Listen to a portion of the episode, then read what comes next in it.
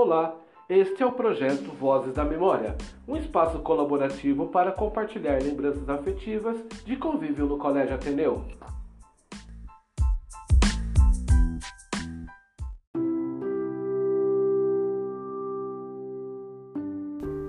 Oi, eu sou a Maria Eduarda, aluna do primeiro ano do ensino médio do Colégio Ateneu, e hoje vim contar para vocês é, dia que para mim foi o mais incrível que eu vivi no nono ano, que foi o último dia de aula e foi quando os nossos pais, coordenadores e professores prepararam uma surpresa para nós.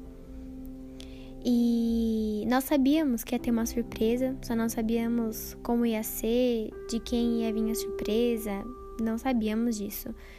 Na verdade, pensávamos que ia ser uma atividade para a sala, não sabíamos que nossos pais teriam participação nisso. E nós levamos comidinhas nesse dia para comemorar, né, que era o último dia de aula. E quando chegamos na escola, fomos para a sala e pediram para a gente ir para a quadra. E lá nós fizemos uma atividade com os nossos amigos, que a gente tinha que subir na corda e os nossos amigos seguravam. Uma atividade de confiança, né? Depois sentamos em círculo, é, deitamos, fechamos os olhos e a nossa coordenadora começou a falar. Você ouvia as pessoas colocando algumas coisas atrás de você. Só que a gente não sabia o que era, pois estávamos com os olhos fechados. E nisso ela começou a falar sobre caixas de memórias. E ela falando, falando, falando, pediu para nos levantarmos e olharmos para trás.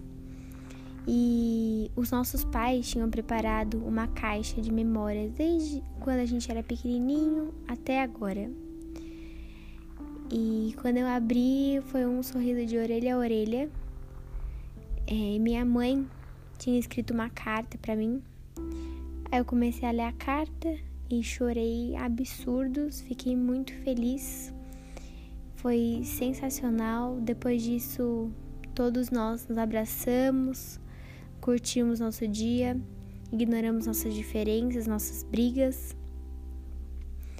E depois tivemos um amigo secreto com os professores, que também foi muito legal.